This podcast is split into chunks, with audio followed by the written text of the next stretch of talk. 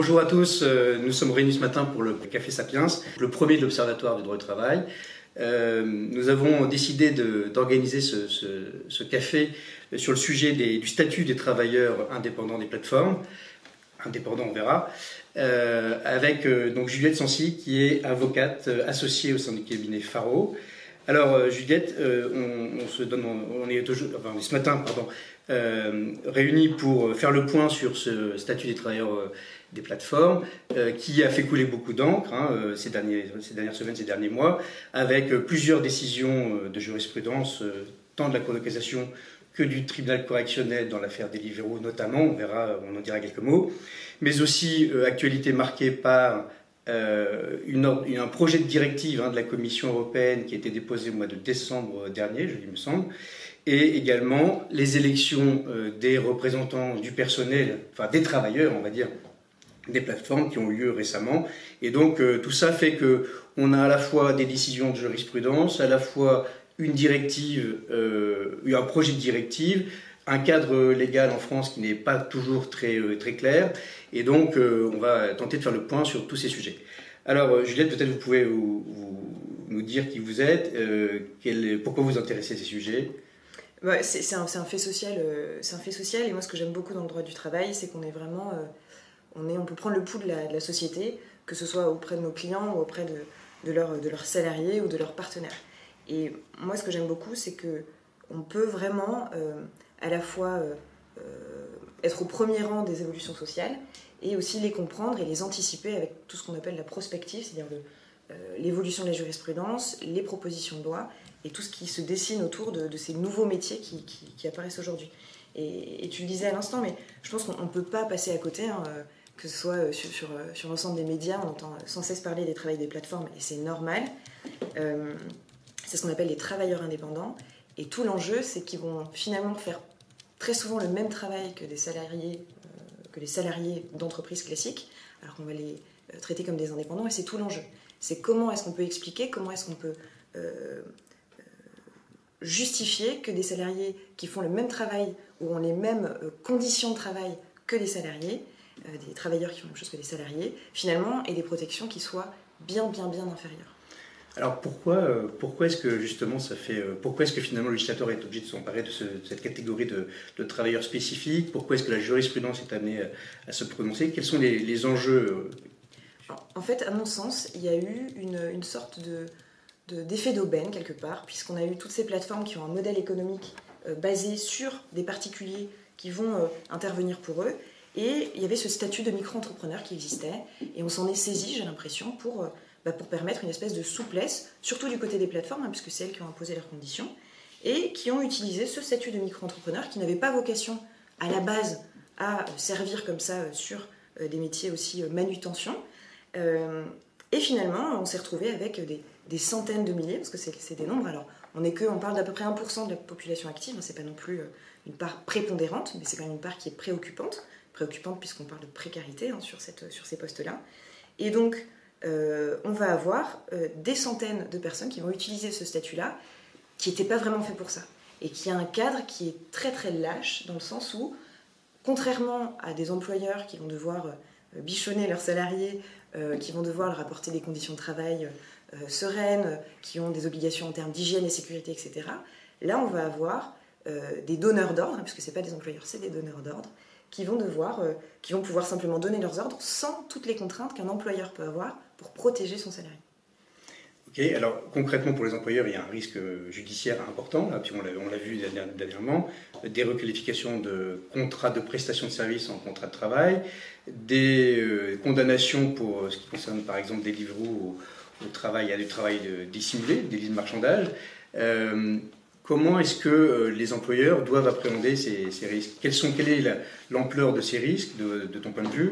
Euh, Quelles sont les conséquences pour eux? Et que doivent-ils faire? Comment, euh, comment s'y prendre? Vaste question, vaste question. le principe, c'est que, alors pour le cadre légal, parce est, on est des juristes malgré tout, le principe, c'est que un, prestataire mécontent, donc un, auto-entrepreneur qui considérerait qu'en réalité devrait être dans le cadre d'un contrat de travail, il peut aller faire requalifier son contrat de prestation de service en contrat de travail. Alors comment ça marche? On va devant le conseil de prud'homme et on demande une requalification du contrat en contrat de travail. le, cadre légal, il n'y a pas de loi sur le sujet. On va simplement regarder si, dans les faits, cette prestation de service, en réalité, est un contrat de travail. Donc il y a un lien de subordination, il y a un certain nombre d'éléments que, le juge va vérifier, euh, le conseiller prud'homal en l'occurrence. Et c'est ce qu'on appelle une présomption simple. C'est-à-dire qu'il n'y a pas de contrat de travail, donc a priori, il n'y a pas de contrat de travail, sauf à ce que le prestataire démontre qu'il y a un pouvoir de direction, un pouvoir de sanction ou un lien de subordination, ce qui est l'apanage fait de l'employeur vis-à-vis de son salarié. Et ces critères, ils ne sont pas dans la loi. C'est des critères qui sont définis par, la jurisprudence, par toutes les décisions du passé. Euh, et ça résulte, du coup, on a une interprétation du droit qui est plus ou moins homogène, on va le voir, parce qu'elle est assez mouvante et qu'elle va évoluer. Et, euh, c'est la méthode, trouve assez. Euh, c'est la méthode du faisceau d'indices. La méthode du faisceau d'indices, c'est qu'on va avoir un certain nombre d'indices qui vont aller ou non dans le sens d'une prestation de service ou non. Et donc, quand on a ce, prestataire mécontent qui va aller, qui va aller devant le, conseil prud'homal, qui va, le conseil prud'homme, il va lui dire bah, écoutez, voilà, moi je considère que j'étais dans une relation de travail, que je n'étais pas juste un simple prestataire. Alors, des exemples de ce faisceau d'indices, des voyants qui vont être au vert ou au rouge euh, sur le contrat de travail, c'est des choses très concrètes, parce qu'on va vraiment, c'est une approche, on dit qu'elle est in concreto. Donc, c'est quoi euh, Ça va être, par exemple, quand on va travailler dans les locaux, on est censé être un prestataire, on va travailler dans les locaux euh, du donneur d'ordre, c'est lui qui nous fournit le, matériel, on doit demander son autorisation pour être absent ou pour partir en congé. Tout ça, c'est des petites choses qui sont censées caractériser les salariés et que, par définition, le prestataire n'est pas censé avoir. Euh, qu'est-ce qu'on peut donner comme exemple? Les clauses d'exclusivité. On demande à un prestataire d'être exclusif. Alors, la concurrence, c'est autre chose, mais l'exclusivité, elle est assez antinomique normalement avec la prestation, euh, avec le prestataire de service, alors que pour un salarié, c'est plus normal, un salarié à plein temps, de lui demander euh, d'être exclusif. le paiement aussi, un paiement fixe selon référentiel horaire, ou alors demander que ce salarié soit sans cesse en disponibilité. Et en fait, on va se rendre compte que euh, ces, petits exemples que je vous donne, qui sont issus de la jurisprudence depuis des années, on a des gros morceaux, puisque forcément, euh, ça fait quand même quelques années maintenant que les plateformes sont, en place, et on a des décisions qui sont allées jusqu'à la Cour de cassation. Et on a eu des, des je peux ça des jalons, mais on a eu des décisions assez importantes qui sont qui ont été données sur les plateformes en particulier. On, parlera tout à l'heure, on fera la différence entre les différents indépendants, mais là, sur les, travailleurs des plateformes, euh, on a la fameuse décision euh, Take It Easy de 2018. Euh, c'est la livraison, livraison food à l'époque. Et les juges, donc ils avaient regardé méthode du faisceau d'indices et ils avaient dit bon, bah, nous, il y a deux choses qui nous permettent de dire qu'il y a un contrat de travail, un pouvoir de sanction de la part de la plateforme à l'égard du coursier et un système de géolocalisation permanent. Et donc avec ces deux éléments, il avait dit, moi je considère qu'il y a un contrat de travail. Alors ça avait été très critiqué à l'époque, je ne sais pas si tu t'en souviens.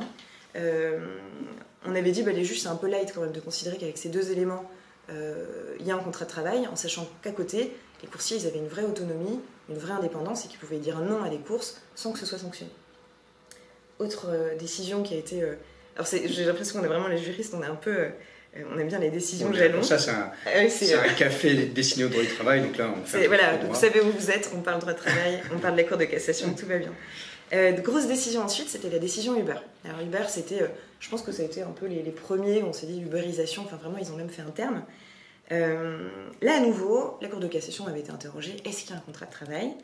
Et toujours la méthode du faisceau d'indices, on s'est rendu compte que, en tout cas à l'époque, et la manière dont fonctionnait euh, l'application Uber à l'époque, euh, c'était pas du tout celle d'un prestataire.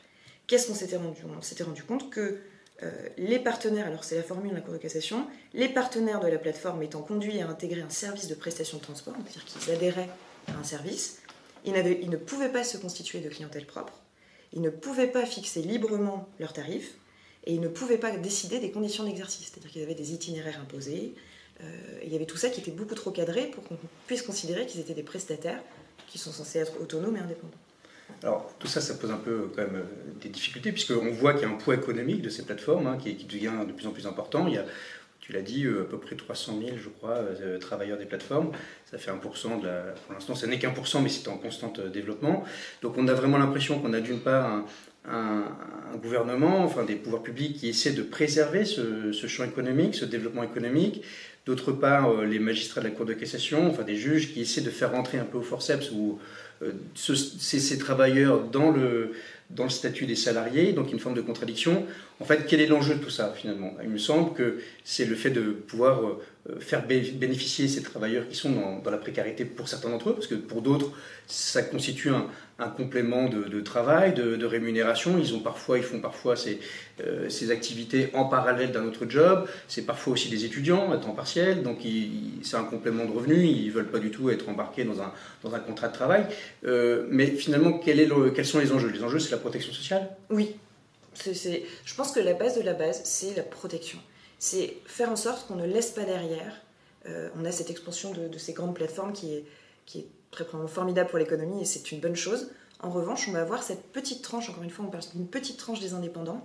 Euh, je, les avais appelés les, individuels précaires, donc indépendants individuels précaires, par opposition aux indépendants classiques qui sont euh, les graphistes, des consultants, des gens qui font des petits jobs à côté et qui sont là parce qu'ils ont envie d'être là. Là, on va se rendre compte que ces gens-là, euh, c'est ce que j'appelle les, indépendants individuels précaires. C'est des gens qui sont là faute de mieux. Ils n'ont pas trouvé de contrat de travail, ça peut être des gens qui sont éloignés de l'emploi, il y a beaucoup de sans-papiers, parfois des mineurs. Et donc ces gens-là, en fait, c'est un peu la double peine, c'est-à-dire qu'ils ont déjà un travail qui est éprouvant physiquement, puisque la seule chose finalement qu'ils mettent à disposition, euh, c'est pas, c'est pas des prestations intellectuelles, c'est simplement leur temps et leur énergie qui mettent au profit d'un donneur d'ordre. Et donc, en plus, on est souvent sur les métiers physiques. Toute la journée, on est euh, soit sur un vélo, dans une voiture, on est sur des métiers physiques. Et en fait, souvent, c'est des gens qui n'ont pas suffisamment de revenus pour souscrire à titre personnel à une protection sociale. Et donc, c'est là la grande différence avec les salariés qui ont ce alors, confort, mais qui, heureusement qu'il existe ce confort, puisque on parle de gens qui peuvent être abîmés euh, et qui, euh, bah, qui se mettent en, en, difficulté pendant la journée, etc. et donc, pour moi, oui, tout l'enjeu, c'est d'assurer un, un minimum de protection, en tout cas un socle, euh, qui permettrait euh, à ces salariés d'être finalement euh, protégés. Je pense qu'il y a trois aspects en fait sur ce socle idéal, mais on verra finalement tout, tout s'oriente vers cette protection puisque c'est ce qui paraît le plus évident. C'est des personnes qui sont, qui sont précaires, qui ont des revenus très réduits, et je pense que tout oriente vers ce socle commun. Et dans ce socle commun, moi je dirais qu'il n'y a pas seulement la protection sociale, il y a la sécurité de manière générale, il y a le chômage, qu'est-ce qui se passe entre deux, entre deux emplois, alors, euh, mon associé appelle ça la, flexi-sécurité à la danoise. C'est en fait permettre aux gens d'être souples, de passer d'une activité à l'autre, encourager cette mobilité, euh, tout en soignant euh, les intercontrats. En tout cas, permettre aux travailleurs, parce que c'est au-delà de indépendant par indépendant, c'est aux travailleurs de manière générale de pouvoir exercer leur activité dans un, dans, un, contexte qui soit rassurant. Et donc, pour revenir sur ces travailleurs indépendants précaires, donc pas de chômage, donc euh, ils ne cotisent pas au chômage, mais du coup ils n'ont pas de chômage. Euh, rémunération minimum, on est, euh, on est sur en fait un, effet de, concurrence, c'est-à-dire qu'ils sont énormément sur, le, sur, le, sur les plateformes, ils ont toute une série de, prestataires, et il n'y a pas de, vrai socle de rémunération minimum. On en parlera tout à l'heure, mais la, la, directive met des points là-dessus. Et dernier point, donc on a dit assurance chômage, protection sociale et retraite. C'est-à-dire que tous ces gens ne cotisent pas en tout cas, on cotise très très peu pour la retraite. Et donc tous ces éléments-là font qu'on est sur une, finalement une approche qui est au jour le jour, qui peut convenir à certains, notamment les étudiants. C'est pas très grave, les étudiants, ils ont probablement ils sont encore sur sur l'assurance de leurs parents ou alors la assurance étudiante, exactement. Euh, il y a toute une voilà ces gens-là qui sont là par choix, pas de difficulté. Mais cette tranche qui subit finalement la situation, c'est extrêmement préoccupant et dommage qu'on n'ait pas encore cet accompagnement. Alors, la bonne nouvelle, la bonne ça a été l'ordonnance d'avril 2021 qui a créé, alors une, une autorité, une autorité qui s'appelle l'autorité des relations sociales des plateformes de l'emploi. Et c'est un des débuts, je pense, de vraiment euh, l'écoute de ces travailleurs indépendants des plateformes. C'est vraiment pour les plateformes. On encore une fois sur indépendant général, on en parlera plus tard, mais là c'est sur les plateformes et celles qui nous, qui nous touchent aujourd'hui. Et le but de cette de cette instance, c'est de représenter euh, les salariés des plateformes. Alors, ça reprenait une proposition alors, euh, du rapport Froin, je sais pas pour ceux qui le connaissent, et de Bruno Metling sur le dialogue social.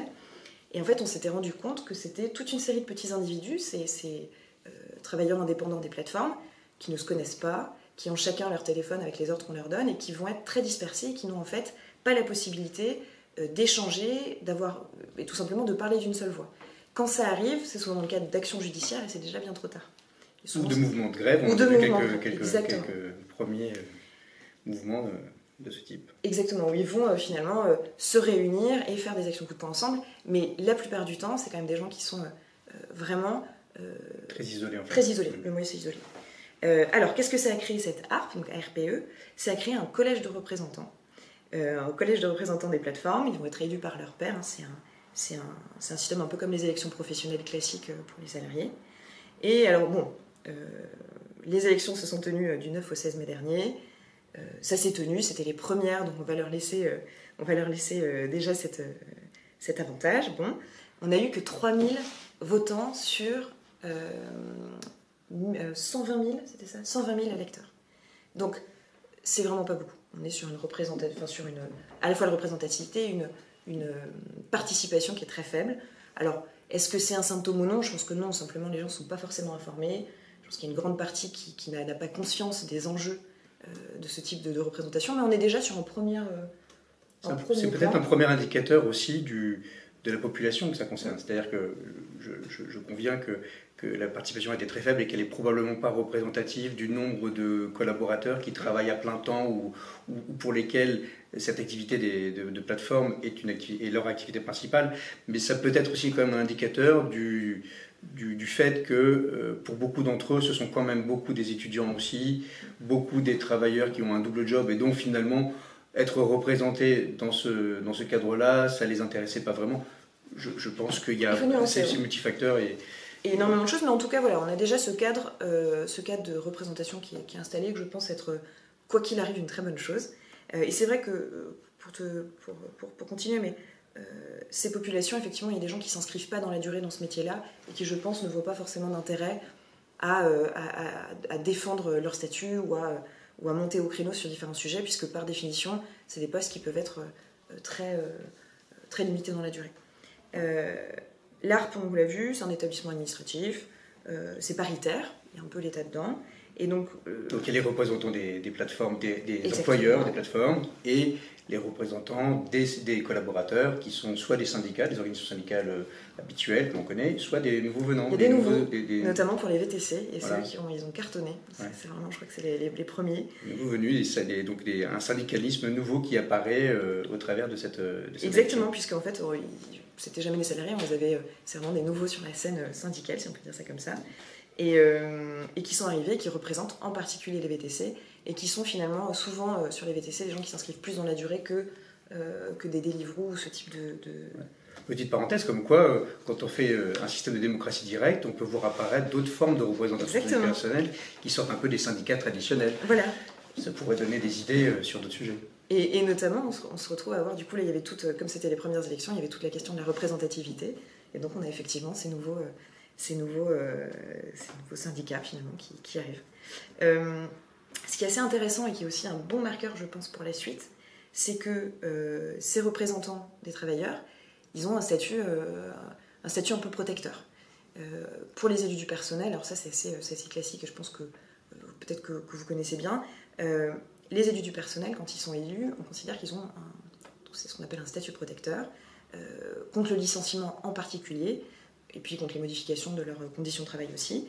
L'idée c'est quoi? C'est de permettre aux gens qui montent au créneau pour défendre leurs collègues ou euh, leurs co-prestataires, on le verra pour, le, pour l'ARP, euh, c'est qu'ils sont protégés des représailles ou des euh, difficultés pour leur causer leur employeur pour, avoir, pour être monté au créneau. Et donc, on s'est beaucoup inspiré de cette protection, qui est, qui je pense, une bonne chose. Hein, c'est ce qui permet à des salariés de, de, de, faire face à leur employeur sur ce type de problématique. Et donc ici, on a un système à peu près équivalent puisque une fois qu'un représentant prestataire des plateformes a été élu, euh, il a une protection contre la rupture commerciale. Donc c'est un contrat commercial hein, que, le, prestataire a. Et normalement, un contrat commercial, ben, c'est entre les parties, terminé. Euh, il y a des conditions, il y a un préavis, etc. Mais c'est vraiment la chose des parties. Là, on va créer quelque chose de nouveau. Et pour ces salariés qui sont, euh, représentants auprès de, l'ARP, au sein de l'ARP, on va avoir une demande de rupture du contrat de travail. Et donc avant de rompre le contrat d'un représentant, eh ben, on va devoir demander l'autorisation à l'ARP. Rupture du contrat commercial. Du contrat commercial. Voilà, On est la, la, langue a fourché. la langue a fourché. Mais le, euh, c'est significatif finalement du, du, de l'espèce de copier-coller qui est en train de se faire, en tout cas sur la, la, sur protection, sur la protection des représentants du personnel, des travailleurs, on va dire. Euh, est-ce que, est -ce que ce mouvement que l'on voit donc apparaître avec une forme de, protection des représentants, de, de, protection sociale qui, a vocation à, s'améliorer au fur et à mesure, ne va-t-elle pas conduire finalement à faire, à côté du salariat, un statut du travailleur de plateforme qui soit finalement le Canada Dry du statut salarié, euh, avec euh, finalement une, convergence des, protections qui aura pour qui, finalement privera tout intérêt de faire une différence entre les deux statuts, si ce n'est complexifier euh, le, paysage économique. Alors, je suis un peu provocateur, mais si on voit à long terme, est-ce que c'est pas ce qui risque d'arriver? Alors moi j'aime beaucoup le Canada Dry, mhm. du coup ça ne dérangerait pas.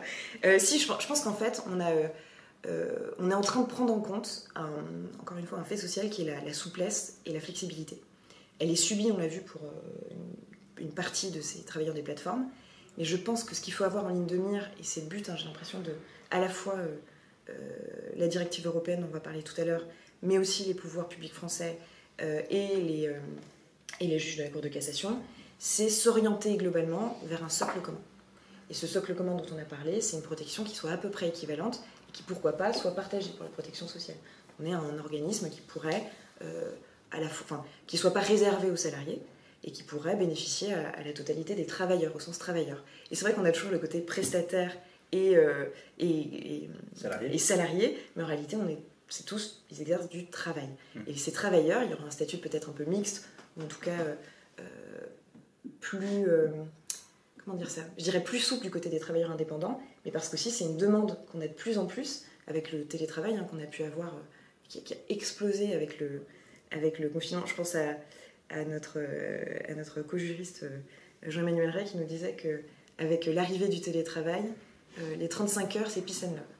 Et pourquoi ça? C'est qu'en fait, on a une mutation énorme. Alors, je sais que l'Institut Sapiens en a beaucoup parlé sur sur tout ce qui est euh, arrivée du télétravail, en termes de, performance, en termes de, mutation en fait, du, monde du travail. Et en fait, on, prend, on tient compte euh, on tient compte de cet élément-là, puisque les indépendants, alors plus les travailleurs des plateformes en particulier, mais les indépendants de manière générale, ont ce besoin d'autonomie, de souplesse, d'indépendance. On n'est plus aujourd'hui, j'ai l'impression, alors tout dépend des métiers, encore une fois, il y a des métiers qui n'ont pas euh, la possibilité de, panacher du, différentes activités. Il y a des gens, ils font leurs 35 heures, ou leur, ou leur 3-8 ou peu importe. Mais on a quand même une partie qui est en demande de cette souplesse. Et je pense que finalement, c'est une réponse euh, rassurante à cette demande de souplesse que peuvent avoir tous ces travailleurs. Et alors, on le voit hein, de plus en plus, des gens qui vont être salariés et à côté, euh, soir et week-end, avoir une activité secondaire, ou d'autres gens qui vont cumuler, qui vont être indépendants parce que le salariat n'a pas trouvé, euh, n'a pas trouvé leur, ne les a pas contentés. Et donc, bah voilà, alors je l'ai beaucoup dans, les sociétés que j'accompagne, des gens qui demandent ce qu'on appelle le full remote. Ils disent Moi, je, veux travailler à 100% de chez moi. Et des entreprises qui vont refuser, alors c'est surtout la population des, développeurs, je sais si. C'est un peu particulier, c'est qu'ils ont la possibilité, parce que c'est un métier qui est très recruté, ils ont la possibilité de dire non, euh, moi, voilà mes conditions. Et c'est ça qu'on aimerait finalement pour et tous le rapport de force inverse. Le rapport de force inverse. Et c'est pas le cas, et c'est regrettable, mais c'est pas le cas pour ces travailleurs précaires. C'est pas vrai pour tout le monde. Quoi. Donc on a finalement les salariés qui deviennent de plus en plus indépendants et les indépendants qui viennent de plus en plus salariés. Une convergence finalement des deux statuts. convergence euh, qui, qui, va, qui, va, euh, qui, qui, qui, pointe. Alors euh, tout ceci, donc on est à l'aube d'une finalement d'une forme de révolution, d'une révolution culturelle. Ça, on est en train de la vivre et le droit suivant les, phénomènes de société, on peut peut-être imaginer que justement avec cette suppression du cadre finalement très strict du salariat, hein, de plus en plus, euh, l'unité de lieu, l'unité de temps, finalement, les, tout ceci est en train de, disparaître, d'un côté salarié, et de l'autre côté, un besoin de protection euh, euh, des travailleurs indépendants, en premier lieu des, collaborateurs des plateformes, pour les raisons que tu as évoquées, cette forme de convergence. Mais alors, pour justement organiser un peu ce, ce phénomène, il me semble que le législateur français, contrairement à ce qu'il fait d'habitude, où il, en général, pose des lois assez strictes, un cadre très fermé, euh, là, a choisi une autre méthode. Parce que j'ai, Il va mettre des grands contours. moi, moi, ce que, ce que j'analyse, c'est qu'on a des grands contours, mais qu'on. Je sais pas si c'est une, certaine prudence, mais qu'en tout cas, on va laisser un peu les choses se faire. Et c'est toute la question d'épouser quelque chose dont on ne connaît pas encore la forme. Et, c'est en train, pour moi, c'est vraiment une, On parle de cette mutation. Cette mutation, on ne sait pas encore exactement où elle va. Mais l'enjeu, je pense, c'est de ne pas tomber dans un cadre législatif trop strict euh, puisque c'est des cases dont on ne connaît même pas encore le contenu. Et donc, on sait simplement que ce socle qui est nécessaire, c'est la protection sociale. Euh, mais au-delà de ça, sur la méthode de travail, etc., je pense que c'est important de, de faire ce qu'on appelle le modèle ascendant, et c'est ce qui s'est passé avec l'ARP. Hein. C'est comment est-ce que vous travaillez, quels sont les besoins, et en faire quelque chose, in fine, comme le droit conventionnel, où on a... je, pense que la méthode qui était empruntée par le, par le législateur, c'était de dire, plutôt que d'imposer un cadre, on va construire les conditions d'un dialogue social qui Nous devra, devra permettre, effectivement, ou devra aboutir à la construction de quelque chose qui aurait été fait par les parties prenantes finalement. Et donc euh, c'est une méthode un peu euh, originale, on va dire, hein, euh, bien que évidemment le droit social soit, soit construit d'abord par les accords, mais là en tout cas on, reproduit ce qui s'est fait dans ce qui se fait dans les conventions collectives, dans les secteurs d'activité, avec un droit conventionnel qui devrait là encadrer ou en tout cas jalonner les relations du travail entre les donneurs d'ordre et les, travailleurs indépendants. Donc ça, c'est la position française qui, commence à, par une première étape, nommer des représentants, ça vient d'être fait, mmh. et puis euh, probablement l'incitation à négocier euh, bah, le, socle commun, le socle minimal de protection sociale offert aux, collaborateurs. Alors maintenant, euh, comment tout ceci va s'inscrire par rapport à la, au projet de directive européenne dans l'univers européen. Euh, il y a donc ce, projet de directive qui a été euh, déposé par la Commission en décembre dernier. Euh, est-ce que tu peux nous dire un peu comment l'Europe voit les choses et comment ce projet de directive, si elle aboutit, il y a quand même de grandes chances que ça aboutisse à un texte, cela va se coordonner avec l'approche du législateur français Le phénomène de la travail des plateformes est encore beaucoup plus développé dans d'autres pays qu'en France. C'est-à-dire qu'en France, on est effectivement, euh, ça prend de plus en plus de place, mais je crois qu'au niveau européen, on est à 48 millions. C'est 25 millions. 25, 25 millions, au niveau européen et 300 000 en France. Donc on est Exactement, on est, une euh, petite. La portion est, quand même euh, plus basse, mais c'est un fait social encore plus marqué dans les autres pays de l'Union européenne. Et, et l'enjeu, c'est que on essaie, et c'est toujours le, principe hein, de l'Union européenne, de, de, niveler tout ça et d'arriver encore une fois à des, à des protection minimale commune qui permettent en fait d'éviter des disparités entre Européens et entre travailleurs. Encore une fois, on oppose ces fameux travailleurs, le, subi, le choisi, et en fait, c'est toujours le nivellement, euh, nivellement par le haut. On essaie de, monter tout ça plutôt que euh, eh ben, euh, avoir une approche qui soit trop, trop lâche sur le, sur le sujet. Alors, la proposition directive du 9 décembre, qu'est-ce qu'elle nous dit? Alors, elle a, elle a des, une belle vocation, parce qu'elle nous dit que elle vise à réduire les inégalités via la mise en place de salaire minimum, euh, cadrer la durée du travail et la mise en place d'une protection sociale des travailleurs. Donc on est toujours sur ce socle euh, idéal, que je, pense être une très bonne chose. Et euh, là où elle va vraiment s'orienter, c'est qu'elle va créer, donc on parlait tout à l'heure de la présomption simple de non-salariat qui existe en France. On dit, s'il n'y a pas de contrat de travail, c'est à vous, prestataire, de montrer qu'il y a un contrat de travail. Là, ça va un petit peu changer la donne. Euh, concrètement, venir sur la directive, encore une fois, l'ensemble. Euh, une partie de cette directive vise les plateformes numériques. Donc vraiment, on est dans cette petite partie des indépendants Alors elle nous dit que ces plateformes, c'est celles qui apportent un service commercial, et accrochez-vous, au moins pour partie par voie électronique, au moyen d'un site web ou d'une application mobile, à la demande du destinataire du service, impliquant éléments nécessaires et essentiels, l'organisation du travail effectué par des particuliers. Donc on est vraiment dans les travailleurs des plateformes. Alors qui est concerné essentiellement On l'a vu, c'est VTC, livraison, c'est vraiment le, cœur du métier, c'est celui-là. Alors quatre grands axes dans cette euh, directive. Le plus gros morceau dont on reparlera tout à l'heure, c'est la présomption de salariat. On va inverser un petit peu le, cadre euh, pour la preuve, euh, ou en tout cas le faciliter. La transparence dans l'utilisation des algorithmes décisionnels. Alors ça, euh, la grosse difficulté, c'est qu'on avait toute une série euh, de, travailleurs qui allaient voir leur contrat rompu par mail. Et parce que c'était des, algorithmes qui disent, bah voilà, vous avez refusé X courses, bim, contrat rompu par mail, sans aucune interaction avec un humain, sans explication concrète du pourquoi de la rupture du contrat. Sans connaître les règles du jeu. Exactement. Et, donc, et ça d'ailleurs, ça a été repris pour euh, l'ARP. ça fait partie des, des, thèmes à négocier. Des thèmes à négocier. C'était, alors déjà, on leur met à disposition les statistiques, et dans les thèmes à négocier, c'est connaître les règles du jeu. Et quand on est euh, salarié, les règles du jeu, on les connaît très bien, elles sont dans le contrat de travail, règlement intérieur. Il y a, il y a, un, code entier qui, qui, les, qui tout ça. Et on a vraiment des choses très précises. Là, théoriquement, et c'est le comble, c'est que ce qui est censé régir les relations entre le prestataire et le, et le donneur d'ordre, c'est le code du commerce. Puisqu'en fait, on est entre deux euh, entités commerciales. Et donc, on va avoir finalement, euh, vous aurez la même chose que deux prestataires qui discutent, alors que clairement, euh, le rapport de force est complètement, complètement déséquilibré. Et c'est pour ça d'ailleurs qu'on crée tout ce, tout ce contexte.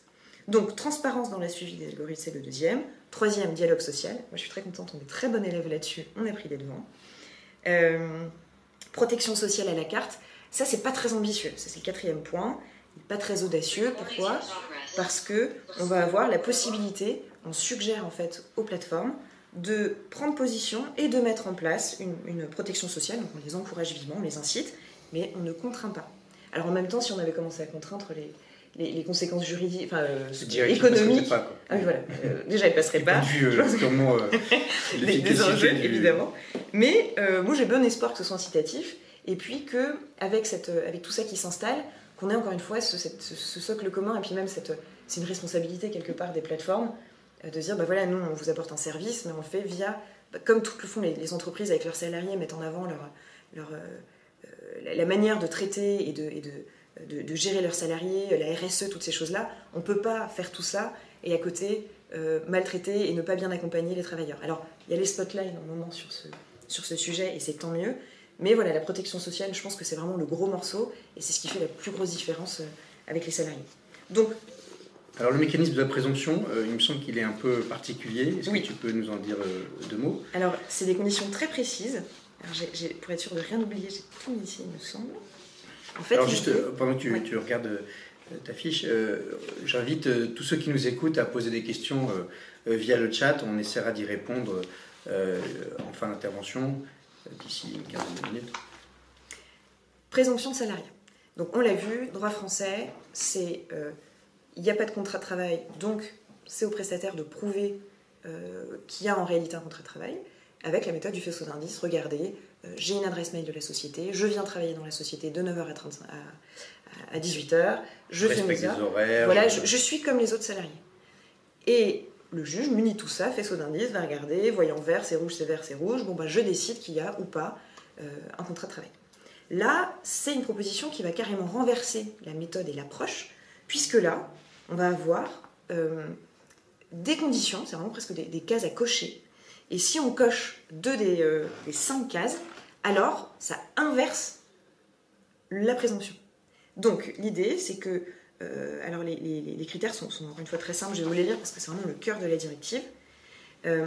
Si la plateforme, on va considérer que l'employeur, la plateforme est potentiellement un employeur, si la détermination du niveau de rémunération ou fixation de plafond est faite par la plateforme, si la supervision et l'exécution du travail est faite par voie électronique, si il y a une limitation du, prestataire de choisir son horaire de travail, ses absences, accepter ou refuser des tâches, donc s'il y a une contrainte à l'autonomie, si euh, il y a des règles impératives en matière d'apparence, de conduite, enfin une guideline vraiment de, sur l'apparence, hein, sur la manière de travailler, euh, ou alors si la personne ne peut pas se constituer une clientèle personnelle. ça c'était la fameuse exclusivité ou exécuter, exécuter pardon, du travail pour des tiers. Et donc si on coche deux de ces cinq cases, on renverse la présomption, et c'est à la plateforme de dire non, non, non, regardez, pour X raisons, et donc encore une fois, on renverse l'ensemble, c'est j'aime l'idée de renverser la bascule, on passe du côté de l'employeur, et c'est lui qui a cette fois-ci le vent de face, euh, et qui doit montrer que non, c'est un contrat de travail. Et alors évidemment, euh, il y a un côté qui est un peu, euh, comment dire, il y a un côté qui est un petit peu qui peut faire peur aux employeurs en disant quoi, c'est vraiment des choses très précises, ça peut m'arriver. Alors il en faut deux, il n'en faut pas qu'un. Mais surtout, pour moi, c'est finalement euh, des règles du jeu pour l'employeur. Et l'employeur, il a des méthodes très simples. Maintenant, il sait où se situe la limite entre euh, le salariat et les travailleurs euh, indépendants au sens, au sens en tout cas européen. Ce qui est intéressant de noter, c'est que les critères sont limitatifs. Mmh. Hein, je parle sous ton contrôle, mais il me semble qu'ils sont limitatifs. Et il y a cette fameuse règle du jeu avec deux critères cochés, deux cases cochées ou pas, ce qui n'est pas le mode de fonctionnement des juridictions françaises. Les juridictions françaises, le juge se fait un avis en fonction d'un certain nombre d'éléments mais qui ne sont pas limitativement énumérés. Et, le, la balance entre 1, 2, 3, 4 critères, c'est à sa libre appréciation. C'est lui qui se forge son idée. Ce qui est de nature à créer une forme d'insécurité juridique en France. Alors qu'avec cette règle du jeu extrêmement claire, extrêmement posée, si elle devait perdurer, finalement, il y a des règles du jeu qui sont connues de tout le monde et qui permettent en effet de sécuriser euh, la relation de travail, que ce soit pour le collaborateur ou que ce soit pour, son pour l'employeur. Je trouve que de ce point de vue-là, la, la méthode est assez euh, originale et, euh, et intéressante elle est intéressante et puis elle ne vient pas renverser la table en fait, puisque quand on voit ces cinq conditions, je vous ai parlé tout à l'heure des, euh, euh, conditions qui existent déjà dans la jurisprudence, c'est des choses qui ne pas, euh, viennent pas complètement, c'est pas extravagant. Sur ces cinq conditions, c'est des choses qui existent déjà. tout ce qui est exclusivité, tout, c'est des marqueurs qu'on utilise déjà. Donc pour le coup, moi, ça me, ça, ça, vient pas. Euh, Et alors, au contraire, je pense que ça viendrait un peu cadrer. Alors, c'est relatif, mais on a quand même euh, des juridictions souvent au, premier degré qui peuvent. Euh, alors, je vais pas dire juger au doigt mouillé, ce serait, ce serait bien trop. leur manquer de respect. Leur manquer de respect. mais en tout cas, on peut avoir parfois des décisions dont, dont, on ne prend pas d'un point de vue strictement juridique les tenants et les aboutissants. Dans ces conditions, je pense que cadrer un peu tout ça, ça ne ça, ça fera de mal à personne. simplement, c'est qu'on va renverser une jurisprudence qui est quand même bien établie, qui est celle du faisceau d'indices, euh, avec le, salarié qui doit euh, faire le premier pas. Alors là, il le fera, mais c'est vraiment dans un. Euh, c'est très cadré, c'est vraiment dans un petit chemin bien bordé. On lui dit, bah voilà, on coche, on coche deux cases, hop, on renverse la tendance. Moi, ça ne me, me choque pas. Donc, mais c'est lourd de conséquences, parce que ça veut dire que si la directive passe, la loi française va devoir évoluer. Euh, pour elle devra transposer la directive et donc elle devra changer de façon d'opérer. Donc les juges vont être un petit peu euh, perdus. En tout cas, ils vont être. Enfin, on n'en est pas là encore, hein, mais d'abord parce qu'elle n'est pas encore passée euh, dans, les termes. Donc c'est juste le projet, mais c'est vrai que c'est une logique un peu différente. Alors, et qui, et qui, est lourde en conséquence, c'est ce qu'on disait tout à l'heure, c'est que les conséquences d'une requalification du contrat, c'est pas anodin. et ça, c'est vrai que sur ce point-là, je te rejoins. C'est que l'insécurité juridique, c'est que euh, quand on est employeur, c'est pas anodin de, se retrouver. le prestataire, conseil de prud'homme, conseil de prud'homme reconnaît l'existence d'un contrat, ne reconnaît pas l'existence d'un contrat de travail circulaire, rien à voir. S'il reconnaît l'existence, euh, c'est la foudre qui s'abat sur vous. C'est-à-dire qu'on a euh, des rappels de salaire, des cotisations sociales, et ça peut aller, si c'est systématique, et c'est ce qu'on a pu voir dans les décisions récentes, si c'est une organisation qui vise à contourner ou maquiller une situation réelle, on a même du travail dissimulé qui est une infraction pénale avec des conséquences financières énormes. Et donc effectivement, si on, est, si on passe sur cette, sur cette euh, nouvelle forme de, de, démonstration euh, de la prestation de service, ça peut être très dangereux. Et, donc, d'où l'importance à la fois, je pense, de, communiquer auprès des, les, plateformes ont un service juridique évidemment compétent qui, leur, qui, leur, qui leur apportera. pas toutes, il peut y avoir des startups, il peut y avoir. Des startups, mais voilà, donc je pense qu'il faut que ça fasse partie du débat et que les gens soient bien conscients que ce risque-là existe et qu'il est euh, renforcé par cette, euh, par cette potentielle nouvelle disposition. On peut même ajouter en termes de risque, souvent le contentionné, une fois que la relation de travail est terminée, et donc il y a en plus, une fois que la relation a été requalifiée en contrat de travail, il y a euh, la condamnation de l'employeur, du donneur d'ordre, à des dommages-intérêts pour rupture abusive. Alors là, ah bah là, là, on enchaîne tout et effectivement la facture grimpe, grimpe de façon très importante. Alors, il faut compléter juste sur ce point-là, parce que c'est vrai que c'est un petit peu les abstractions juridiques comme on les aime. C'est qu'en fait, si la relation est requalifiée en contrat de travail, la prestation de service qui pouvait être euh, rompue de manière très simple devient finalement une, un contrat de travail, et ça veut dire que la rupture, en fait, c'est un licenciement sans cause réelle et sérieuse, et donc c'est euh, préavis, indemnité de licenciement, etc. Donc c'est vrai qu'on tombe, c'est vraiment euh, badadam, enfin, c'est vraiment le, on se prend vraiment la totalité, et donc aussi avec l'effet domino évidemment, puisque si un salarié le fait, euh, les collègues le font aussi, et on est souvent sur. Voilà, donc les conséquences économiques, je suis d'accord, doivent être, euh, ne doivent pas être sous-estimées. Mais alors, quand on voit la directive et surtout la façon, le raisonnement sous-jacent dans ce projet de directive, on a l'impression qu'au niveau européen, on veut plutôt faire rentrer les travailleurs de plateforme dans le statut de salarié, alors que le législateur français, lui, contrairement un peu hein, à ce qu'il avait l'habitude de faire, il, donne plutôt l'impression, le sentiment de, tenter de vouloir préserver le caractère indépendant de ces travailleurs. On est là un peu à front renversé, puisque euh, dans la plupart des pays européens, l'indépendance, les travailleurs indépendants sont, sont des logiques qui sont plus développées que chez nous. et, chez nous, le, statut phare, hein, c'est le statut de salarié. Mm. Donc on est, il me semble qu'on est effectivement un peu un front renversé. Alors cette directive, elle, elle, elle pose ces c'est ce sujet de la présomption, euh, de la protection sociale. Qu'est-ce qu'il y a d'autre euh, Est-ce qu'on peut. Alors. Euh, est-ce qu'on peut en dire deux mots de plus ou est-ce que pour l'instant il faut attendre de voir Alors pendant cette interruption, donc, on va prendre quelques questions qui nous sont posées au travers du chat. alors, première question, c'est est-ce que certaines décisions en faveur des travailleurs des plateformes pourrait impacter les autres travailleurs indépendants?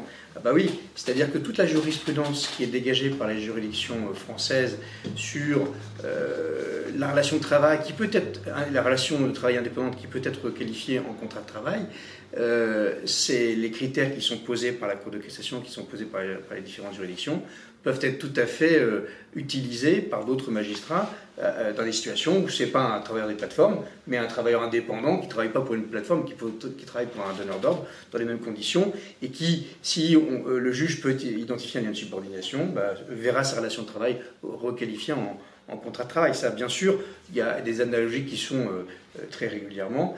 Euh, ça n'est pas nouveau, hein, ça fait des années. Depuis que le, contrat de travail finalement existe, il y a des requalifications en, contrat de travail d'autres formes de, relations. Et encore une fois, moi, pour moi, je, pense qu'il n'y a pas trop de risques parce que c'est la, jurisprudence déjà actuelle. c'est un système qui marche bien en France malgré tout. on sait. on sait il y a des risques, mais, il n'y en a pas plus. Voilà, il n'y en a pas plus. il n'y en aura pas plus du fait de la directive, en tout cas pour les indépendants classiques puisque ben, encore une fois, ce, qui les, ce, qui les, caractérise, c'est leur autonomie, euh, c'est la possibilité d'avoir euh, plusieurs donneurs d'ordre. Alors, euh, c'est des contrats de prestation de service, on peut tout à fait exiger que tel prestataire, bah, forcément, on ne veut pas qu'il preste également pour le concurrent direct. Ou, voilà, ça, c'est des choses qui sont normales pour la concurrence, mais leur demander d'être d'être exclusif, c'est normal qu'on ne puisse pas le faire. Donc, pour moi, je, je pense que oui, ça s'appliquerait à tout le monde, mais ça ne devrait pas impacter négativement euh, l'économie et, ce qui existe déjà actuellement avec... Euh, oui, ça va pas changer fondamentalement les choses. Non. Ok.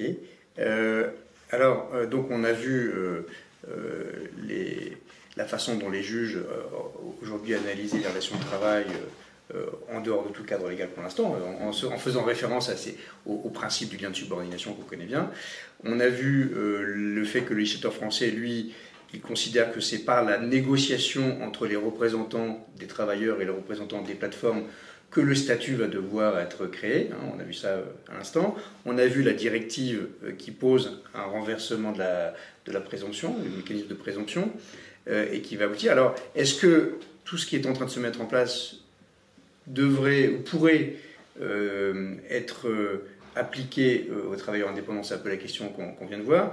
Est-ce que, de ton point de vue, on est en train de construire finalement le droit du travailleur de demain dans lequel peut-être euh, pourrait basculer le salariat ou, alors est-ce que, c'est un peu la question qu'on posait tout à l'heure, ou est-ce que finalement il va y avoir une, forme de convergence entre le salariat et, cette euh, organisation du travailleur euh, des plateformes qui pourrait aboutir finalement, si on y rajoute les travailleurs indépendants, à un statut commun, ou en tout cas des bases communes d'une législation applicable à l'ensemble de ces euh, différentes catégories de travailleurs qui restent des travailleurs finalement. Moi, moi je, pense que c'est ce qu'il de, c'est ce qu'il faut vouloir. C'est ce socle commun de protection, puisque encore une fois, on est quand même, et c'était tout l'enjeu, hein, c'est qu'on est sur une partie faible, mais que rien ne désigne comme une partie faible. Le, contrat de travail, il est fait pour protéger les salariés et d'autres choses, mais en tout cas, il, protège notamment le salarié, euh, et la relation de travail le fait. Et finalement, euh, ces indépendants euh, se retrouvent ben, d'une relation d'égal à égal qui est complètement disproportionnée pour euh, ces travailleurs des plateformes, mais qui finalement peut être tout à fait égalitaire, ou en tout cas, il peut y avoir de la contradiction et des négociations pour les travailleurs indépendants plus classiques. Et donc, simplement, l'idée, c'est de niveler tout ça et de, de, pouvoir avoir les outils, et c'est ce qu'on est en train de construire, je pense, en France et en Europe, je l'espère, mais c'est ce, ce, travail hybride, finalement, c'est, je pense qu'on on, se dirige vers des nouvelles, nouvelles formes de travail et que euh, le plus important, ce sera la protection, ce, ce socle, c'est certain. Mmh. Alors, il y a des questions sur le chat qui, qui, rebondissent un peu sur ce que vient de se, dire et, qui, et qui se demandent si finalement cette élaboration du statut des, travailleurs des plateformes euh, aux côtés des travailleurs indépendants ne va pas avoir pour incidence une flexibilisation, je ne sais pas si on peut s'exprimer ainsi, du statut de salarié. Est-ce que ça ne va pas renforcer euh, la demande de flexibilité du statut de salarié Puisque finalement, on s'aperçoit que dans certains secteurs d'activité, y compris pour les plateformes, peuvent coexister des organisations avec des salariés, des indépendants, voire même dans certaines plateformes, pour pour certaines plateformes, le recours aux travailleurs indépendants et au choix à la carte au, statut de salarié. Donc est-ce que euh, finalement le, statut de salarié ne va pas devoir être adapté à cette flexibilité pour, que les entreprises qui ont recours aux salariés puissent rester compétitives à côté d'entreprises qui n'auraient recours qu'à des, euh, salariés, euh, qu'à des travailleurs des plateformes? Question que je pose, qu'est-ce que tu en penses? Moi, je, l'aime bien ce panachage parce que ça permet. Alors, je trouve qu'il a déjà commencé entre nous avec la rupture conventionnelle qui avait été mise en place qui était déjà une. avant, on ne pouvait pas rendre comme ça. C'était soit on démissionne, soit on se fait licencier. Et donc, déjà, la rupture conventionnelle, c'était créer de la souplesse. Et, j'ai l'impression qu'on est encore une fois dans un monde où, où les gens, alors, euh, tout dépend encore des corps de métier, etc., mais où il y a une certaine souplesse, où, les, méthodes de travail, le, lieu de travail évoluent. Et donc, déjà, les mises en place à l'époque de la rupture conventionnelle, ça avait simplifié énormément de choses. Et on est d'accord pour séparer et j'ai droit au chômage. Euh, on est d'accord pour séparer et je crée mon entreprise et j'ai des aides pour créer mon entreprise. Donc il y avait un ensemble qui était déjà euh, euh, très chouette. Autre point, la démission légitime, pour moi, qui a déjà été, qui a été, qui a été créée, c'est-à-dire je démissionne pour créer une structure. Quelque part, on était déjà dans l'encouragement de cette, ce côté un peu hybride finalement entre le salariat, l'entrepreneuriat et l'économie de manière générale. Donc je pense que si on doit, encore une fois, tout en gardant ce socle protecteur, je pense que c'est une bonne chose que les, que les frontières entre, entre le droit du travail classique et le droit de l'activité économique, je pense qu'on peut l'appeler, je qui comme ça, je sais plus qui euh, de l'activité économique, serait quelque chose finalement de très bien, puisque ça permettrait euh, l'autonomie euh, et, la, et, la, souplesse qu'on voit de plus en plus et, dont les, les, salariés et les travailleurs de manière générale sont de plus en plus en demande. C'est-à-dire avoir la liberté de, de ne pas travailler le mercredi sans euh, être en 4-5e. Euh, avoir la liberté bah, d'ajuster ses journées, ses semaines en fonction de sa famille ou pouvoir travailler, décider de ne pas travailler pendant un mois entier ou alors travailler où on veut pendant un mois entier. toutes ces choses-là, alors elles commencent à être permises avec certains employeurs dans le cadre du télétravail, mais quand on est un, un, travailleur indépendant, c'est ce qu'on vit, c'est pour ça qu'on est un travailleur indépendant. Et donc, encore une fois, ceux qui n'ont pas cette souplesse-là, qui n'en bénéficient pas, c'est ceux qui ressemblent le plus à des salariés actuels, c'est les salariés des plateformes. Hmm. Alors, euh, c'est vrai tout ça. Euh, néanmoins, euh, là, on, phosphore sur l'indépendance du salarié, le travailleur indépendant, le salarié des plateformes, mais il faut quand même bien reconnaître que ça ne représente pas la grande majorité des, des, travailleurs en France salariés subordonnés qui n'ont pas la marge de manœuvre que l'on vient de décrire. Euh, quand vous êtes infirmière, vous êtes obligé d'être auprès de votre patient, vous ne pouvez pas vous dire euh, euh, tiens, je, je, le laisse, je vais travailler de chez moi. On ne peut pas soigner les gens de chez soi. de la même façon, les salariés qui travaillent dans les usines en 3-8 auprès des machines, les machines doivent être regardées, surveillées. Donc, mais ça, c'est vrai que nous, quand on réfléchit à tous ces sujets-là, on ne voit pas que c'est quand même encore la grande, grande majorité des collaborateurs en France. Euh, donc il faut raison garder. Il y a quand même encore beaucoup de, postes de travail qui, euh, qui assujettissent euh, les, collaborateurs à, une, subordination, à des, à des impératifs et qui sont pas donc qu'on ne peut pas assimiler aux travailleurs indépendants. Et, dont finalement la protection que leur permet le salariat Bien compenser, quoi. Bien compenser les suggestions. Alors, euh, une question sur ce qui se passe au niveau européen, euh, où on nous dit, euh, effectivement, est-ce que le, statut des travailleurs des plateformes n'est pas en train de se rapprocher de ce qui existe déjà au Royaume-Uni, en Italie avec la notion de parasubordonné, ou en Espagne? Ah si, c'est calé sur ça. Hein. C'est ça. Ça, c'est-à-dire qu'en fait, plutôt que de créer, encore une fois, par l'effet de la loi, un statut rigide, prédéterminé, on se rapproche par la voie conventionnelle de ce qui existe déjà euh, en, Italie, je crois, notamment la notion de parasubordonné qui se situe entre l'indépendant, totalement et le salarié et qui est une forme de mixte des deux, statuts. effectivement, moi je partage ton point de vue, je pense qu'on va, on va clairement dans cette, dans cette voie qui correspond finalement à un besoin. un besoin de l'économie, des modes de fonctionnement. La question qui se pose, c'est est-ce que cette, cette, cette, catégorie va pouvoir intégrer d'autres types de collaboration que celle des plateformes. Euh, par exemple, là, évidemment, les, plateformes aujourd'hui, c'est essentiellement des livreurs, euh, des, livreurs, euh, des livreurs ou des, ou des taxis.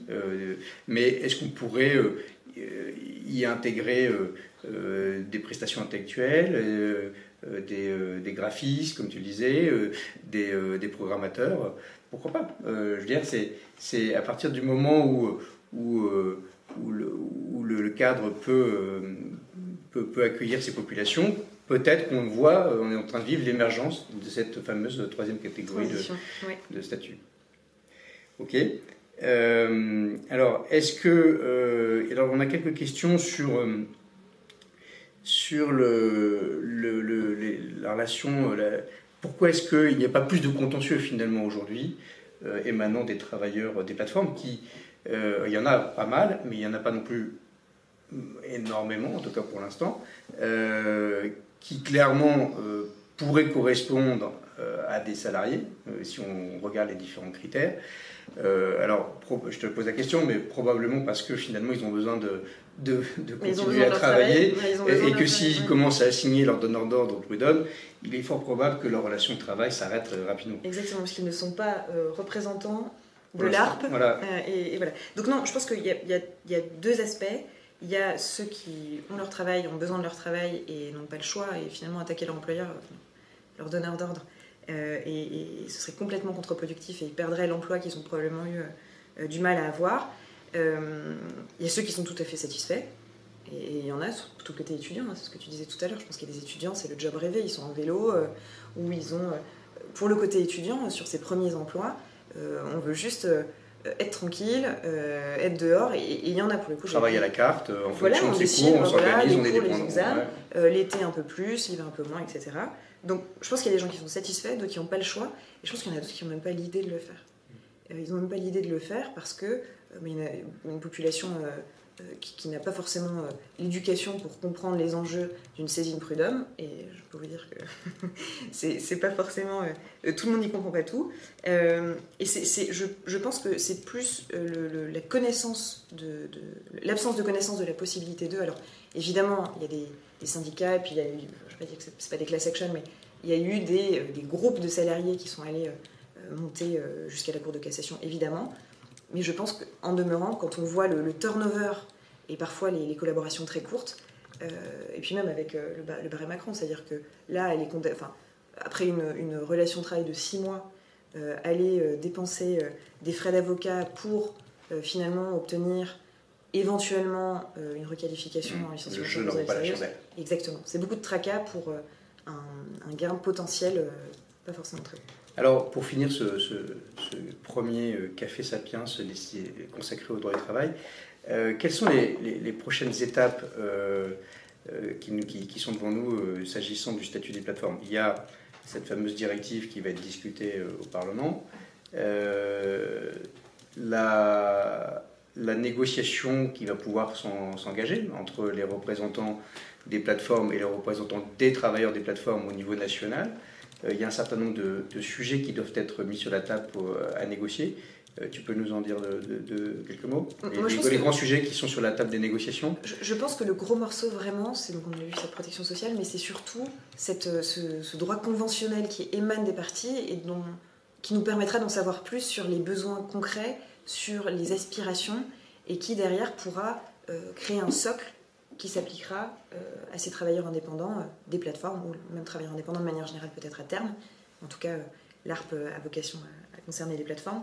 Donc je pense que c'est prendre la température, prendre le pouls et continuer ce travail de, d'encadrement, mais pas un encadrement enfermant, c'est-à-dire un encadrement qui permet de savoir simplement où on met les pieds pour, les, pour, les, pour les donneurs d'ordre, pour les, les indépendants, dans quelle mesure ils sont protégés, et c'est sur la base de ces, ce grand contour qu'on va pouvoir dessiner au fur et à mesure quelque chose. Donc je pense qu'on est en plein dedans.